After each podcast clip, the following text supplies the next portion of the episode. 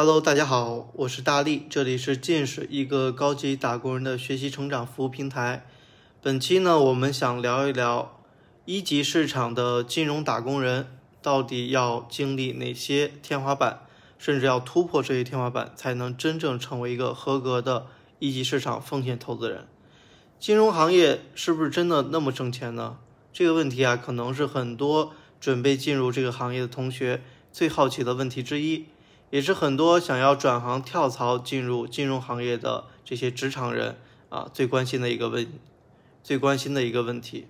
当我们在讨论一个行业的收入状况的时候啊，需要分两种情况，一种呢是作为打工人，另一种呢是作为老板。作为打工人呢，我们可以从行业的平均薪资数据来了解这个行业的从业者的收入现状。但如果啊你是想有一天自己创业成为老板，那其实啊，就要进入到另外一个维度了。这个维度呢，所决定收入的要素，其实与行业没有太大关系，而更多呢是在于你自身的经营管理能力，还有对于商业模式的理解。所以啊，你会发现企业家们的财富排行榜只有身价上的差别，其实啊，并不太关心他是做什么行业的。但有一点呢，我是可以确定的，那就是如果你想在金融行业里，尤其是一级市场自立门户，那么必然就要先成为一个优秀的打工人。相对于法律、互联网、会计、医学这类具有较强应用性的专业，金融啊则显得有些无用之用。本质是因为呢，金融学并不像应用性专业那样解决具体的问题。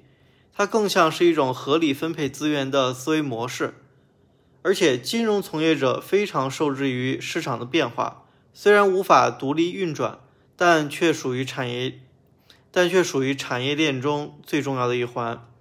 大家对于金融从业者印象呢，应该大多都来自于影视剧里，要么呢是一些西装革履、头等舱里的投行精英，要么呢就是每天面对五块六块电脑屏幕显示屏的股票交易员。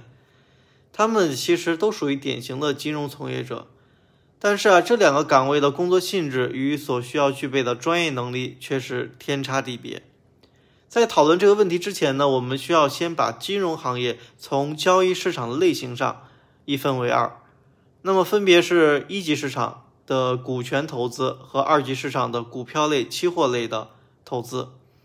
而我们经常听到的像基金啊、固定收益类的金融产品。其实啊，都属于一级、二级市场所募资的产品。于是呢，这就衍生出一个岗位，那就是募资销售岗。一级市场的募资销售往往是由机构合伙人担任，而二级市场的募资销售岗呢，则会被打包成不同的收益率的理财产品，然后呢，又被分包给银行呀，还有一些互联网金融公司去分发销售，然后啊，再由这些单位雇佣的理财顾问。来跟客户去一对一的沟通，因此啊，整个上下游的从业者们可能都可以算作广义上的金融从业者。但是如果从食物链的顶端来往下看，还是那些拥有资金支配权的投资经理，才算是大家眼中最羡慕的职业。之所以羡慕呢，不是因为他们手中掌握着巨量的资金。还因为他们的每一个投资决策都直接决定着大量客户的财富水平。当然，如果产生了非常好的收益，这些投资经理的收入也是普通人难以想象的。最近网上不是流传出中金的一个呃交易员被他的这个妻子爆出月入八万多的一个工资单吗？这个其实就是典型的二级市场交易员。他们呢就可以通过每一笔交易去抽成，一边呢帮客户赚钱，一边呢来分佣。今天我就来好好聊一聊一级市场从业者他们收入背后的几个天花板。第一个天花板就是我总结为市场才是最好的老师。虽然说很多行业呢还多少都延续着师徒制的规则，也就是你的第一个单位领导。可能将决定着你入行的起点，但是在金融行业里啊，市场才是最好的老师。在一级市场里呢，存在一个普遍的现象，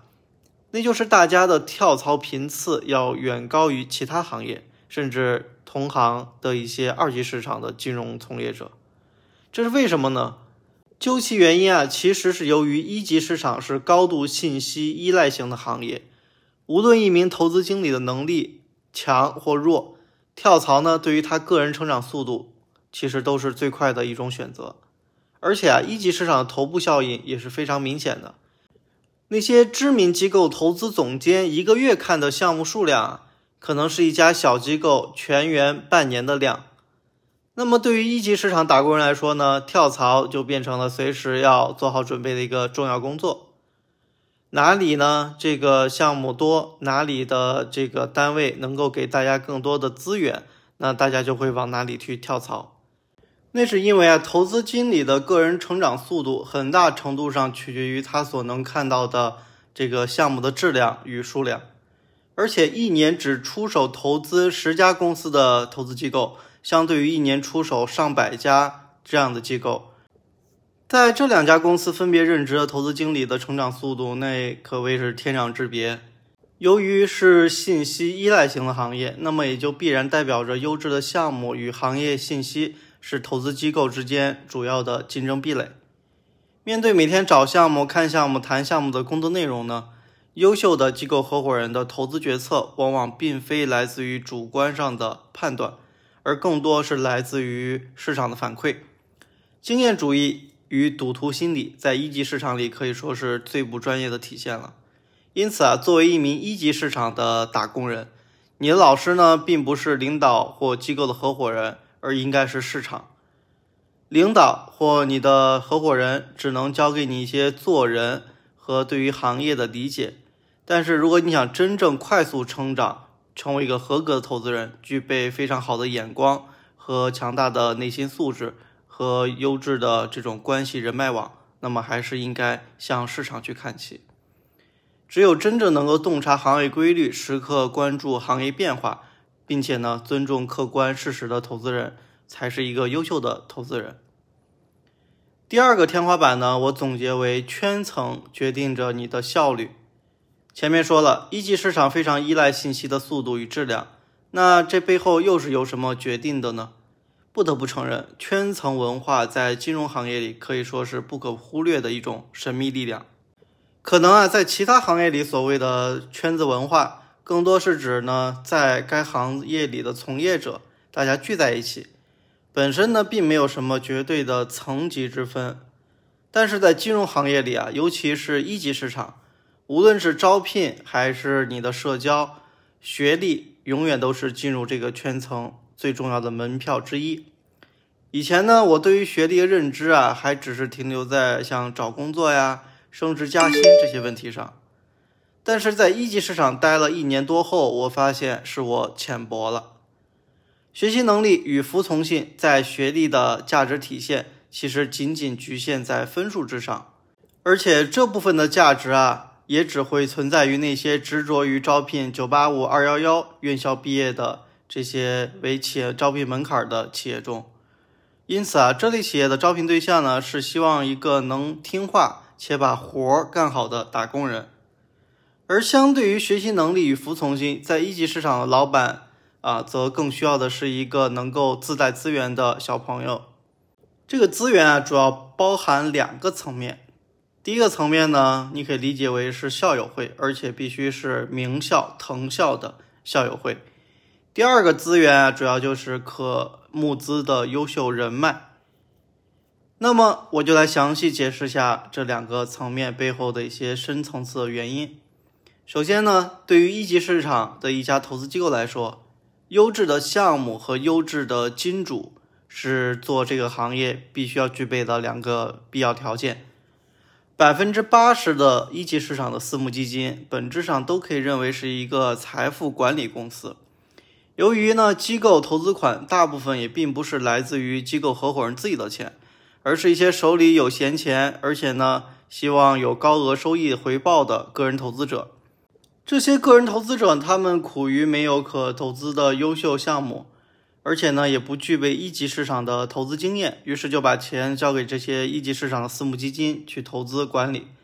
当项目有了投资回报之后，就按照约定好的比例来分红。因此啊，这些手里不差钱的金主，对于投资机构，尤其是早期投资机构来说，就显得尤其重要。那么，如果自己的员工本身就来自一些这种金主或者说权贵家庭，那也就相当于自己找到了一个有效的募资渠道，甚至自己的孩子在这里上班，对吧？给自己的单位啊这些贡献点业绩也是理所当然的。当然，也有人会问了。哎，名校毕业的学生就一定家境显赫，是权贵出身吗？我只能说啊，国内的名校毕业的大学生，可能确实不一定能保证家里不差钱，能达到这样一个金主的标准。但是啊，来自于世界顶级名校毕业的，我觉得大概率啊都不差钱，都是非富即贵。那这个逻辑是怎么来的呢？其实啊，这就有一个啊。观念需要大家去纠正一下。要知道，教育其实本质上可以按照时间和金钱的投入程度啊，完全来分成二十个段位。可能这二十个段位有点夸张，但是你可以理解一下我想表达的意思。我分别是这么划分的：如果呢你是初中或高中毕业的，那么可以理解为是最低级的一到二段位。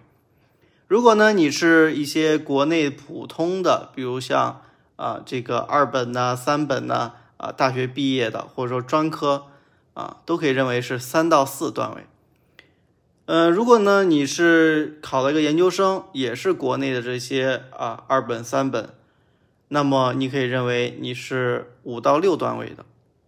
而如果呢你毕业于是一些国内的名校，九八五、二幺幺，甚至北清复交。啊，不，不管是本科或研究生，则可以认为是七到八段位。好，这还没有到一半呢。但如果你是国外一些普通大学毕业的本科或研究生，那么可以认为是九到十段位。这前十个段位基本上就涵盖了国内百分之九十九点九九的学生，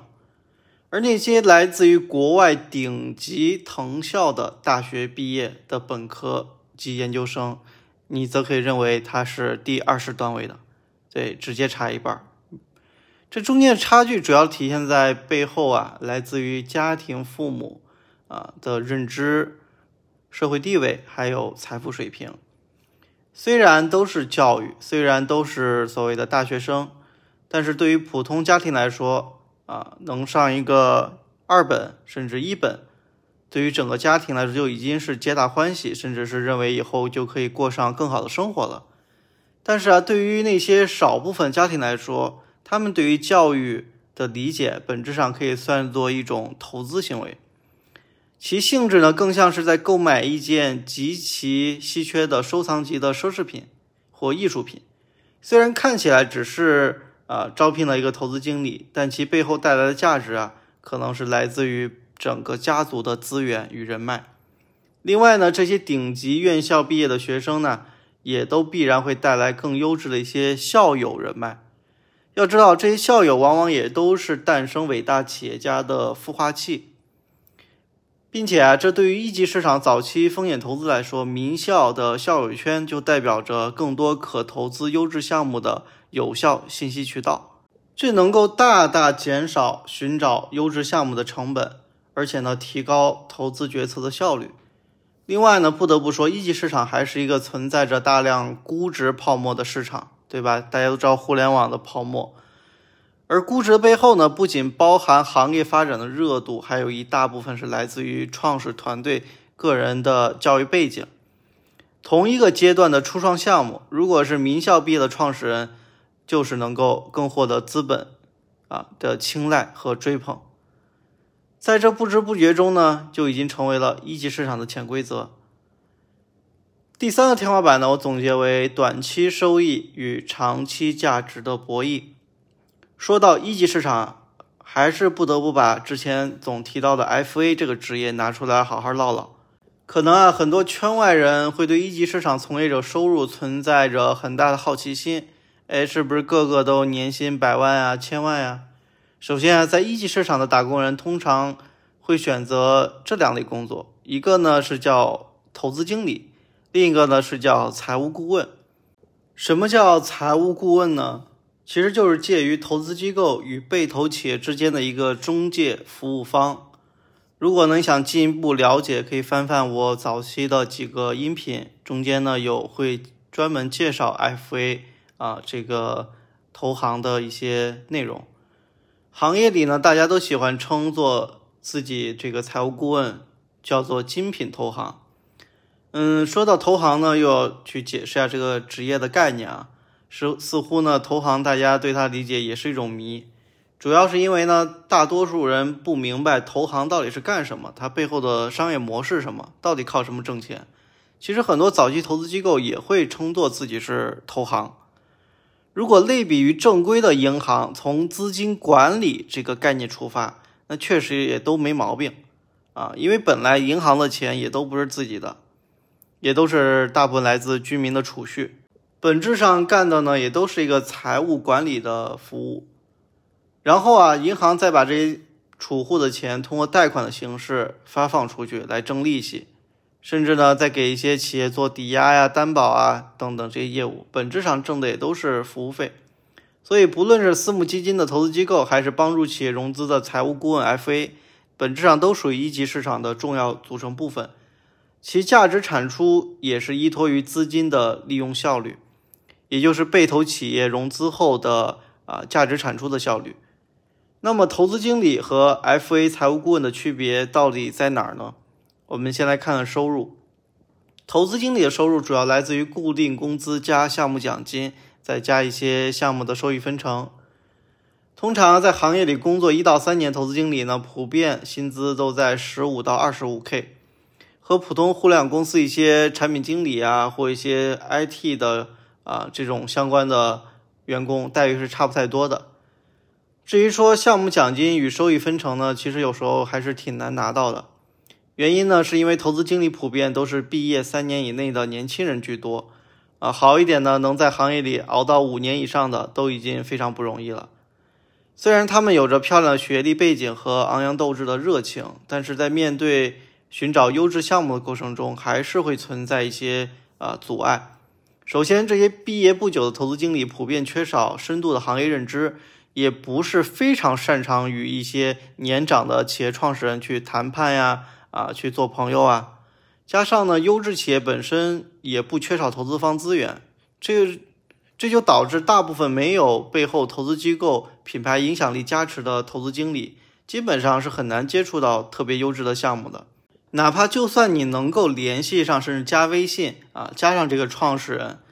但当你缺少对于创业的深度认知，还有对于商业逻辑的深度思考的时候，也是无法与企业的创始人达成信任的。说白了，就你们俩的交流压根儿就不在一个维度上啊，不在一个次元上。要知道，投资的本质也是寻找合伙人的过程。想要让优质的企业创始人认可你的价值，并且愿意成为你的合伙人，还是需要长期的学习与思考，再加上一些个人品牌的积累。其次呢，我也前面说了，投资经理的跳槽频次很高，就算有些项目呢是你寻找啊负责寻找并且投资了的，但如果呢你这中间发生离职，那么这个项目的收益可能也与你无关了。像早期投资呢，一般机构都能够有着不错的收益回报的周期，至少都得在两年甚至以更多以上。加上被投企业还存在一定的死亡率啊，这又导致投资经理的收入基本上也就只有固定工资，甚至苛刻一点的机构还会强制要求投资经理把自己工资的一部分转化成投资啊这个项目的一些份额。一方面呢，相当于是让你有一个参与投资的机会。万一这个项目做大了，成为独角兽，那么你的收益也会非常的诱人。另一方面呢，是为了让这个投资经理为自己的工作中投资决策啊更加的负责，跟你的利益强绑定，你就不会瞎投，甚至说去为了某些利益而去啊做这做出这样一个投资决策。所所以说实话，相对于一个顶级名校毕业的学生。如果每个月的薪资待遇只有这个水平，也确实不太好接受。但好在很多投资经理本身家境殷实，相对于工资呢，可能他们更多看重的是这个行业背后对于个人的成长，还有一些相关人脉资源的积累，这一价值是远远高于工资的。而相对于财务顾问 FA 来说，他们的收入回报呢会比投资经理要更加诱人一些，也来得更快。虽然财务顾问的普遍薪资都在二十 K 上下起薪啊，但对于他们来说，这个工资并不是能够留在这个行业的理由。因为 FA 的收入结构虽然也是固定工资加项目分成，但项目分成的回报却比投资经理要快很多，而且要更多。FA 呢是以帮助企业完成融资为一个服务周期，行业里呢一般会按照投资总投资款的百分之二到五是去收取服务费。也就是说，假如一个投资交易的金额是一个亿，那么 FA 的服务顾问费就有两百至五百万。当然，这笔钱肯定也不会都给你，也会按照比例啊工资分走一部分，其他团队再分走一部分，剩下的你们再啊去分配。通常一笔投融资交易的服务周期都得在一到六个月，那为什么时间会这么长呢？这也是体现 FA 价值的地方。因为啊，能找到 FA 的企业，往往要么就是自己的企业融资困难，不太容易找到合适的投资方；要么呢，就是自己目前的商业模式与财务模型无法得到投资机构认可。因此，FA 不仅要帮助企业去匹配更合适的投资方。还同时要给企业做商业模式的梳理，还有财务模型啊啊的设计，也就是能够讲一个更美妙、更伟大的诱人的故事。由此对比啊，你会发现一级市场投资经理和一级市场的财务顾问，他们在工作性质上和收入待遇上还是存在较大差异的。而且相对于投资经理来说，FA 自立门户难度要小很多，只要手里掌握一定数量的优质项目源。就可能够单飞了，这是很多 FA 行业深谙已久的潜规则。FA 老板们呢，也要时刻会去提防着员工啊单飞或撬走项目。所以，如今的 FA 行业都会把工作流程拆分的很细，比如有专门负责前端找项目源的，有专门写 PPT 的，有专门去对接投资方的等等。其目的啊，也是为了防止员工发展成一个综合性人才，也就是成为像老板一样的人。避免培养一个竞争对手，而在私募基金里，一级市场投资经理啊，如果真正想要自立门户，则普遍需要至少五到十年以上的工作经验，而且呢，还得有一到两个非常具有深度的行业研究案例，持续输出来建立自己在行业里的个人品牌。这样呢，日后不仅有利于你今后啊自立门户的时候有一个相对较好的募资渠道的开拓。也能够吸引更多优质的项目。至于收入上回报吗？这个确实存在很大的不确定性啊，因为当你成为老板的时候，你所有的投资决策啊，最后的回报收益都取决于这个项目本身它的发展情况。孙正义当年投资阿里巴巴推出时翻了三千倍啊，所以这个也是一级市场这么吸引年轻人和热钱的一个原因。所以能不能挣钱这个事儿呢？既需要运气，也要看实力。第四个天花板，我总结为风口也是风口。第一个风呢是刮风的风，第二个风呢是疯牛病的风。资本市场呢其实也存在着跟风者与造风者，但这背后啊还是有着一些政策环境的影响，同时呢也存在一些客观市场规律的变化，还有一些技术发展方向的指引。之所以说风口也是。这个疯狂的风口，本质上是很多投资人啊，其实是缺少独立判断能力和持续坚守一个项目、一个赛道的原则。最近呢，就听说这个元宇宙很火热啊，再隔几天呢，这个听说社区团购也很火，于是资本就一下子一窝窝蜂的涌了进来。然后再听说，哎，新票新。再听说这个芯片制造业啊，最近会有很大的政策扶持啊，鼓励上市，于是资本呢就疯狂投资芯片行业。再比如说新能源呀，啊，这个电动车呀等等，都是这样。反正啊，一级市场本来也是给二级市场和 PE 做嫁衣的。二级市场最近追捧什么样的行业、什么样的项目，一级市场呢有时候也会啊赶紧跟风，不让自己掉队。尤其当头部的知名机构开始压住某个赛道时候，很多小机构也都会纷纷跟住啊，渴望来分一点残羹剩菜。假如呢，现在你是在一家小机构里做投资经理，行业风口走向往往会直接影响着你未来的职业方向的选择。就比如说你在互联网行业深耕了很多年，突然呢最近风口都开始关注消费品，还有一些职业教育。那么你所在的机构如果本身资金盘子也不大，那么就不得不去调整整个团队的投资方向。这样你之前的行业积累与研究还有认知，基本上可能就会被废掉了。此时你的选择要么就是从头开始研究一些新的行业、新的赛道，要么呢就建议你换个老板吧。这也是很多投资经理在工作三年左右呢，就会遇到一个大的行业周期时，不得不转行去做一些，比如说 FA 啊，或去大厂里啊这个上班做产品经理或商业化。啊的原因，我在之前的这个音频里详细介绍很多投资经理，他们都跳槽去哪儿了。大家如果感兴趣，可以往回听一听。第五个天花板呢，我总结为甲方乙方傻傻分不清。很多时候啊，一级市场从业者其实是需要随时变换自己的姿态的。